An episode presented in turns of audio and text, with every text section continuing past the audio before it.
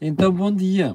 Edição da Cor do Dinheiro do dia 13 de junho do ano da graça de 2023. Olhe, se há a Cor do Dinheiro, versão ao nascer do dia, em qualquer feriado que nós tenhamos no nosso ano civil, ou seja, só não há Cor do Dinheiro no dia 25 de dezembro, ora, por maioria de razão, nós temos que ter a Cor do Dinheiro no dia 13 de junho, ou seja, um feriado municipal, que por acaso é o feriado municipal aqui de Lisboa. Olha, mas antes de prosseguirmos a emissão, queria só perguntar se está tudo bem com o som, porque ainda há bocadinho tive aqui algumas manifestações de problemas. Se estiver tudo bem com o som, vamos, without further ado, do it. Ora bem, antes de irmos também ao programa, desculpa lá, ainda não estou totalmente recuperado, um, quero recordar que este canal tem uma parceria com a Prozis e que, portanto, quando você for fazer compras ao site, na saída, pode ter um desconto de 10%. O que é que tem de fazer? Apenas uma coisa. Escrever lá, no, onde diz cupom promocional, bom dia. E isso chega para ter o tal desconto de 10%. Antes de irmos também ao programa de hoje, mais um alerta. Hoje vai haver Think Tank não vai ser em estúdio, porque o estúdio está fechado, mas nós, como já não tivemos na semana passada, por força, motivo de força maior, de um de nós, um, e acredito que o motivo foi mesmo de força maior, não faz sentido divulgá-lo aqui, mas foi mesmo de força maior, hoje vamos imperativamente ter o programa. O Jorge Marrão vai fazê-lo a partir de Berlim, eu e o, jo e o Joaquim Aguiar vamos fazer o programa a partir de Lisboa. Aguarde, 17h30, a, a cor do dinheiro. Ora bem, vamos agora então à edição de hoje. E, surpreendentemente ou não, é longuíssima, como vai ver. Como sempre, vamos começar pelo período antes da ordem do dia, sem som. Sem som. Mas qual sem som? Então, vamos. Desta vez com auriculares. Então vamos lá ver. Eu, eu acho que quem andou para aí a dizer sem som, é, se calhar devia, devia sair e voltar a entrar. Já agora, som está bom. Pronto, dizem que o som está bom. Vamos aí sentar. Ora bem. Um, período antes da ordem do dia. A morte de Silvio Berlusconi. Um, Silvio Berlusconi foi o primeiro-ministro de Itália que esteve mais tempo no poder, no pós-guerra. A Itália foi sempre conhecida, desde que eu sou, desde miúdo, que eu ouço isto. Gover, go, governo balneare, como dizia uma vez um político que eu conheci quando tinha 14 anos. E ele dizia assim: Ó oh Camilo, a Itália já estamos habituados, porque é aquilo que nós dizemos governo balneare, que é, é o governo de estação. Ora bem, Silvio Berlusconi conseguiu ser o primeiro-ministro que fugiu a este paradigma. Deu um salto para a política nos anos 90 e agora a pergunta mais importante. O que é que deixou e qual é que foi o contributo do primeiro-ministro que mais tempo esteve como primeiro-ministro em Itália? Muito pouco. Que é para não dizer zero.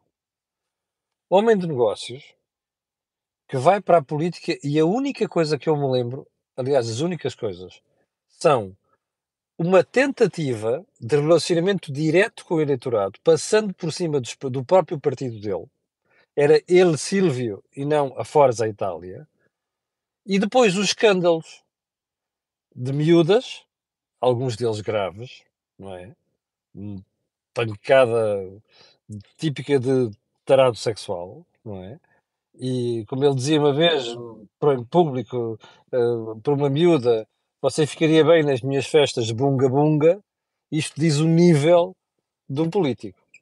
Mas depois os processos que ele teve em tribunal, alguns deles muito graves, que envolveram coisas muito feias nos negócios e uma tentativa vergonhosa de manipulação da comunicação social, que era um mundo onde ele esteve precisamente como um, magnata construiu um grupo de comunicação social.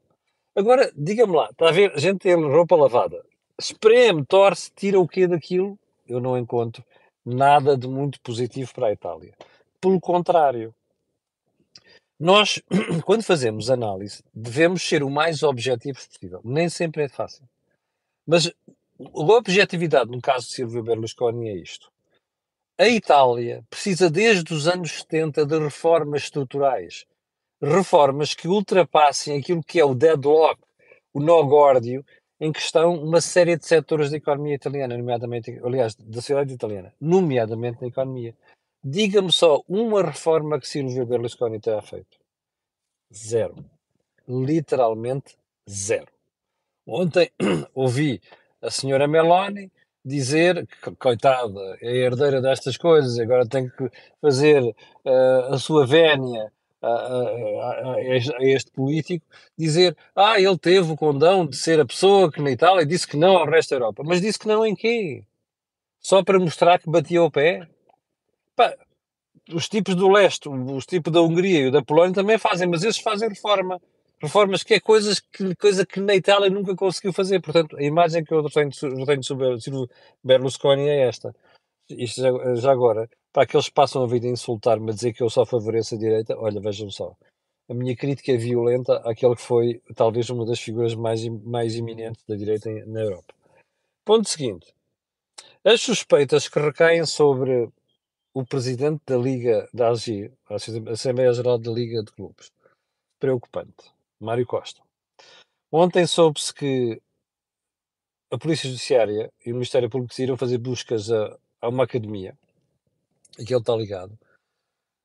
Soube-se que recaem sobre uh, quem está por trás daquela academia e o tráfico ilegal de menores, o tráfico de seres humanos, crimes como crime de auxílio, auxílio à imigração ilegal e até burla. E eu não quero dar muitos detalhes sobre isto em relação às figuras envolvidas, porque algumas delas conheço-as e não tenho grande impressão delas, nomeadamente Mário Costa. Mas uma coisa é certa. Eu espero. Ontem ficámos a conhecer dois processos, este, novo, e o Tutti Frutti que já lá vou. Eu espero, sinceramente, que as autoridades vão até ao fim nisto. Porque se se provar que está a trazer miúdos de fora, da América Latina, da África e do, do Oriente, ou não sei quantos, para uh, qualquer coisa que não seja o negócio do futebol e que isto não esteja a respeitar a lei, eu espero que as pessoas, quem está envolvido nisto, seja quem for, seja severamente punido. Mas seja mesmo severamente punido. Ponto seguinte, Vou-lhe mostrar aqui a manchete do público de hoje para você perceber a forma como nós lidamos com a atuação pública em Portugal. O governo propõe aumento de 228 euros para contratação de pessoas para a área informática do Estado. O salário de entrada será de 1.754 euros brutos. Brutos, diz o público. É pouco, dizem sindicatos. Bem, eu nem preciso de ouvir os sindicatos. Qualquer bicho careta que conheça aquilo que é a administração pública e conheça o que é a atividade relacionada com tecnologia, olha para isto e diz assim: o quê? Vocês estão mesmo a pensar que vão atrair moscas com vinagre? As moscas atraem-se com mel, não é? Como costuma dizer Joaquim Aguiar, as formigas atraem-se com geleia. Pá, 228 euros de salário, mais 220 euros de salário, 220 euros de salário, com 1754 euros brutos, deixem lá que vão contratar muita gente, nomeadamente qualidade. Uh, já percebeu qual é o problema do Estado? Eu, eu, um dia vou analisar isto. É que em média o salário da função pública é maior no setor privado. O problema não está aqui, está em certas funções onde se devia pagar bem e não se paga bem. Um, já agora um pormenor. Houve um espectador que me chamou a atenção ontem que eu falei da manchete do Correio da Manhã de ontem, por causa da Justiça levar 29 anos a resolver expropriação ilegal, mas esqueci-me um outro aqui em cima, onde se diz que o governo conhece segredos da TAP desde 2015. É verdade. E esta mini manchete do CM confirma algumas coisas que nós dissemos logo na semana passada. O governo do Partido Socialista estava mais do que informado sobre o que se passou com os fundos da Airbus. tentou fazer chicana, nomeadamente o Eurico Brilhante Dias. Como já disse aqui várias vezes, é brilhante, mas tem dias. E não tem sido muito brilhante nos últimos tempos. Porquê que eu digo isto? Porque o governo tentou utilizar a história do negócio da Airbus para dizer que ia chamar o anterior governo para explicar aquilo quando teve toda a informação sobre isto. O dossiê, a informação que se me chegou sobre o dossiê da par pública que foi parar ao governo, às mãos de Mário Centeno, do, do Ministro dos Transportes, Mário Mar, de, de, de, eh, Pedro Marques, Transportes e Comunicações, aquela gente tinha toda, é para não dizer gentalha, estava lá tudo. Portanto, estes ministros ou não quiseram saber, ou souberam e mentiram. Ok? Vamos chamar os bois pelos nomes, que aqui na cor do dinheiro ninguém tem medo. Bom. Ponto seguinte. Vamos para os assuntos mais importantes de hoje assumindo que os outros não são importantes. A Justiça está a investigar negócios escuros que envolvem o Ministério da Defesa. Soubemos ontem. Este é o segundo processo. Deixe-me fazer-lhe uma pergunta. Isto é mais um show-off do Ministério Público. Eu vou voltar à conversa. O Ministério Público como já dissemos aqui várias vezes, parece os tipos que estão nos semáforos a fazer malabarismos com bolas no ar. Você com quatro bolas é um especialista. Duas estão no ar, duas estão nas mãos. Com seis bolas começa a ser já mais avançado. Com oito bolas, o risco de uma delas cair ao chão ou mais é muito grande. Eu não percebo isto. O Ministério Público tem mesmo meios condições e dados objetivos para avançar para estas coisas. Pá, se tem, porque é que há tantos projetos, processos que não chegam ao fim? Porque é que há tutti frutis? Porque é que nós depois vemos os juízes não levam as pessoas a julgamento ou então são absolvidas? Alguma coisa está mal. Qual é a mesma ideia aqui? É torrar as pessoas na praça pública? Independentemente de terem ou não haver suspeitas fundadas sobre o que fizeram?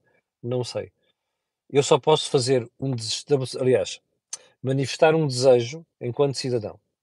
É que amanhã, depois da amanhã e daqui a um ano, nós não fiquemos com a sensação que alguma coisa ficou de eliminazo, que não é ninguém condenado, nem sequer levado a julgamento, no entanto, já se falou sobre isto com umas fundados receios de culpa nesta matéria. Ontem ainda ficámos a saber que, repare, três processos. Liga, aliás, tráfico de menores, Mário Costa e companhia, aliás, que parece foi constituído arguído, com buscas em casa e o Diabo 4. Depois esta história do Ministério da Defesa. E ainda mais uma notícia. Que o Ministério, a Procuradoria-Geral da República, decidiu criar uma super equipa para investigar tudo aquilo que está do processo Tutti Frutti. que está há sete anos parado. Sete. Isto é porquê? Porque o assunto voltou a parar na comunicação social e a sua doutora Lucília Gago disse deixa-me lá fazer qualquer coisa porque senão eu saio mal neste processo. Ou a pergunta é outra. Ou é porque no processo aparecem figuras como Duarte Cordeiro e Fernando Medina? Não sei. Mas que a justiça não sai bem com estas coisas, não sai aguardemos pelas cenas dos próximos capítulos. E agora vamos voltar aos acontecimentos do fim de semana. E vamos, a, vamos voltar porquê? Porque eu vou reafirmar umas coisas que disse ontem e vamos avançar mais na Estamos a falar dos cartazes do porco, da cara de António Costa, das feições indianas e não sei quantos. Então vamos lá por partes. O cartaz do professor Pedro Brito não é racista. Vou reafirmar aqui. O Dr. Pedro Brito pode ter muitos defeitos, mas o que está no cartaz não é racismo. Ok? Segundo, mal ontem eu tinha acabado de falar aqui sobre o assunto, nem tinha acabado ainda o programa. Estava a receber mensagens do WhatsApp de pessoas que eu conheço, inclusive de uma pessoa que eu não conheço. E uma das coisas que perguntou foi se eu me lembrava de um artigo que eu tinha escrito em 2019, que eu já postei, está no Facebook, depois de uma intervenção do António Costa no Parlamento. Então eu vou recordar às pessoas. Assunção Cristas, às tantas, perguntou ao Primeiro-Ministro não tinha nada a dizer sobre os acontecimentos bairros da Jamaica, do outro lado de Lisboa. E o Sr. Primeiro-Ministro virou-se e perguntou se estava a fazer aquela pergunta por causa da cor da pele dele. E eu escrevi um artigo no Jornal de Negócios chama, cujo título era Não me envergonho, Dr. António Costa. E eu expliquei porquê. O Dr. António Costa é filho de um goês e de uma continental. Eu sou filho de uma goesa e de um continental.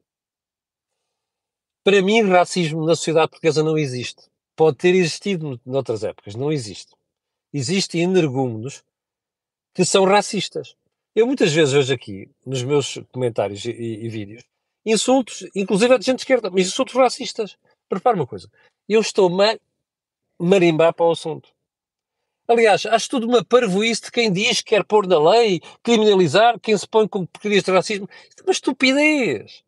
Isso é dar importância aos energúmenos. Quando alguém tem uma munição de racismo para comigo, eu estou-me a marimbar. Mas, palavra de honra, não me afeta nada.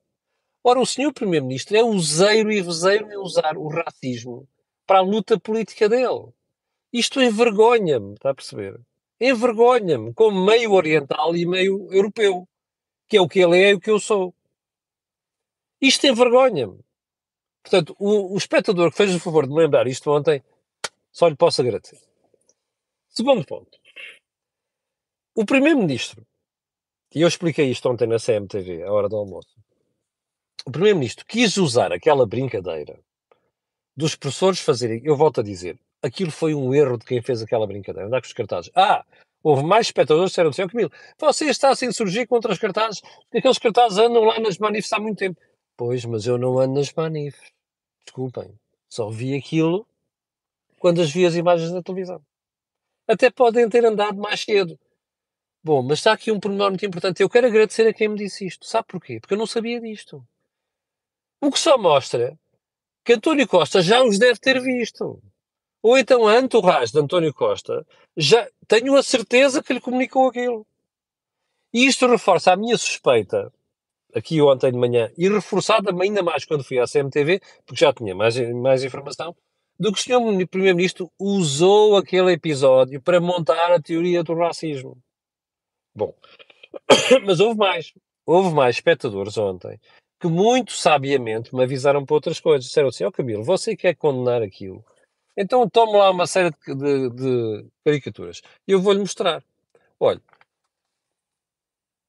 Olha aqui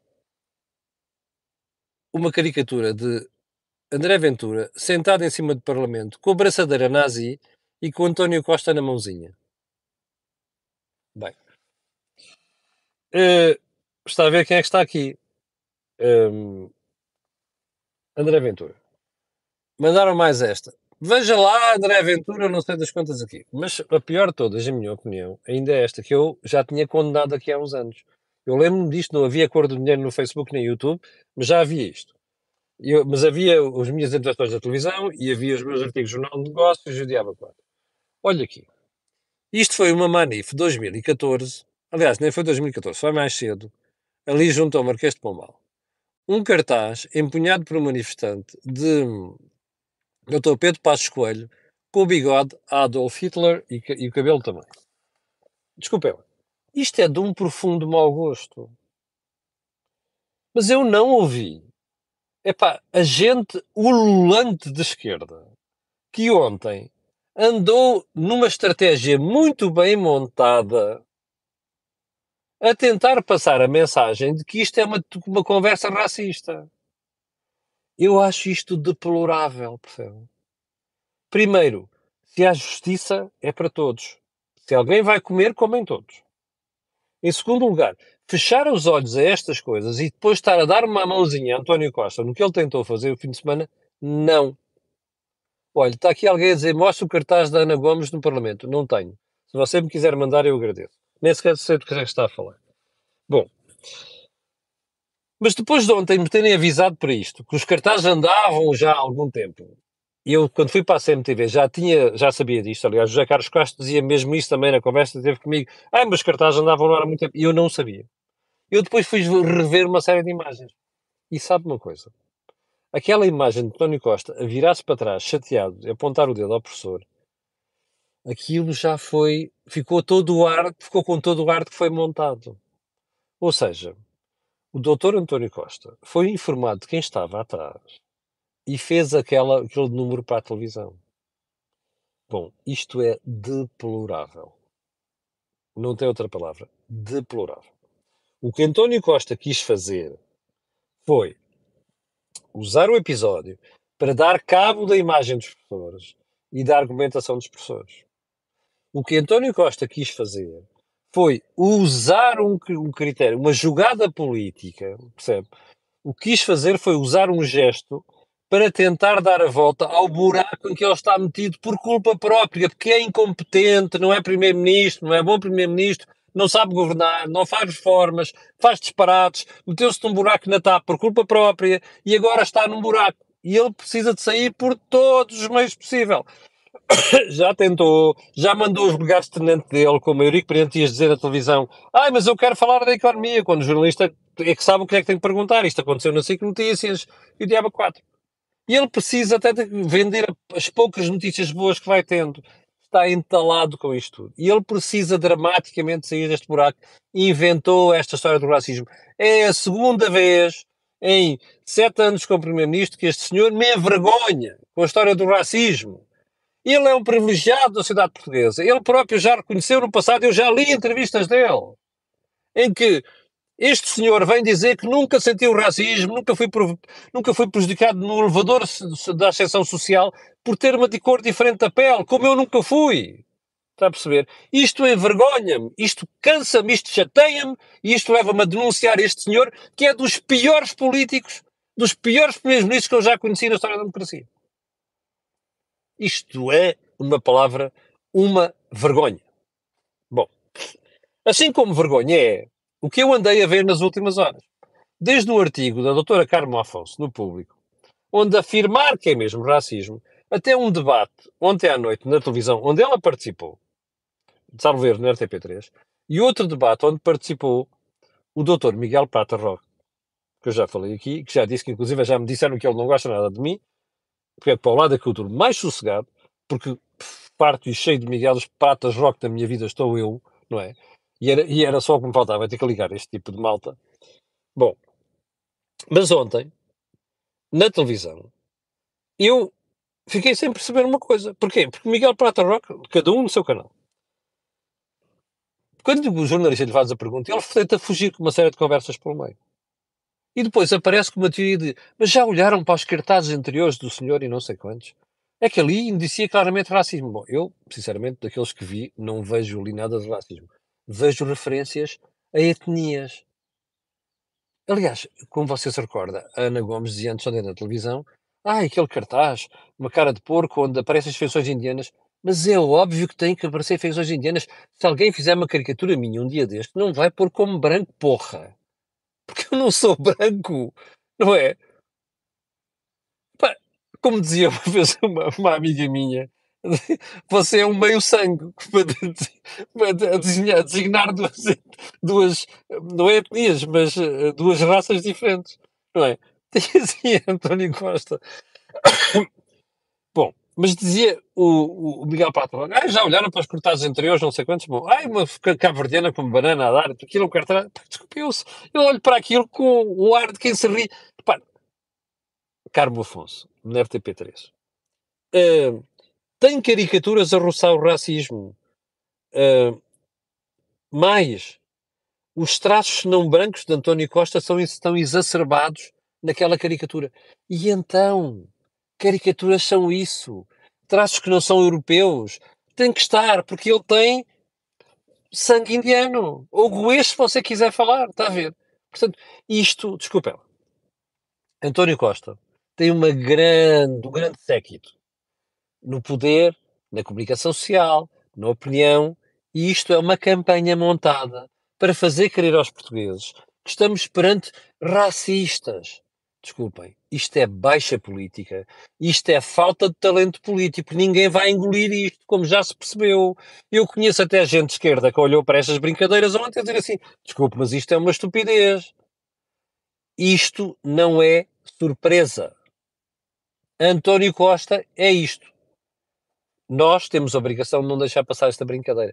Até porque ontem, depois de ouvir Miguel Pata Roque Carmo Afonso, fiquei a pensar assim: espera aí, mas ainda não percebi bem se querem coartar a liberdade. A minha crítica aos cartazes é que é de mau gosto, e é, e vou repetir. Agora, ai de mim, se alguma vez for dizer a um caricaturista, não faça isto, não faça aquilo. Se nós recordarmos mais velhos o trabalho do José Vilhena, que era um caricaturista famoso em Portugal, ou se nos lembrarmos das coisas que o Charlie Hebdo faz, que deu inclusive aquela brincadeira do Bataclan, não sei das quantas, nós vamos dizer o que é às pessoas. Não escrevam, não façam os cartoons. Desculpa, isto é liberdade. Nós temos de lutar pela liberdade, mesmo quando não gostamos daquilo que as pessoas dizem ou fazem, nomeadamente nós. E eu muitas vezes não gosto daquilo que faço, digo nós, mas nunca vou dizer que as pessoas não têm o direito de expressar a sua, a sua opinião. Isto não faz sentido. Bom. Hum, Só para terminar. Houve uma pessoa ontem que percebeu isto, não foram só os analistas, os mais sensatos, e os, também os não alinhados. Foi Marcelo Belo Souza. Porque aproveitou ontem uma intervenção para dizer assim: bom, primeiro, não me sentiria insultado se fosse comigo, olha, palmas, Sr. Marcelo. E por acaso é verdade. Nós já escrevemos, temos coisas muito chatas sobre Marcelo, e Marcelo continua a falar-me. Ainda há pouco tempo lhe mandei uma mensagem e ele respondeu. Portanto, isto é que é a posição de um político. É assim que se tem que ser. Bom, mais. Marcelo defendeu outros professores. Porque disse, não, eu vi lá 20 ou 30 no meio de 200 professores. Mas só estão a prestar atenção àquilo. Não, eles não representam a classe. Olha, palmas outra vez. Embora tenha que se dizer que os professores têm que ter cuidado. Porque deixarem aquele tipo de gente fazer aquilo só os denigra. Bem. Uh, e onde é que isto nos deixa? Marcelo quis claramente mandar uma mensagem para o país assim: não se deixem cair nesta estratégia do Primeiro-Ministro. Eu, sinceramente, acho que foi das intervenções mais felizes que já vi o Presidente da República fazer em sete anos de António Costa. E com isto chegamos ao final do programa de hoje. Quero agradecer a Vossas Excelências. São 6.200 pessoas que estão em direto. Muito obrigado. Quero pedir a estas pessoas e outras que vão ver aqui que, que, que peço sempre Olha, coloca aqui um, um dedinho no, no, no, no botão subscrever. Coloca o dedinho no botão like. E coloca o dedinho na partida das redes sociais. Já sabe porquê, não sabe? Aquilo que houve aqui, mesmo com a voz tramada, não houve mais lado nenhum. Eu quero agradecer e pedir para não se esquecer que às 17h30 vamos ter o Think Tank, embora seja feriado em Lisboa. Obrigado, com licença, e para aqueles que seguem o programa da manhã, até amanhã às 8 tenha um grande dia.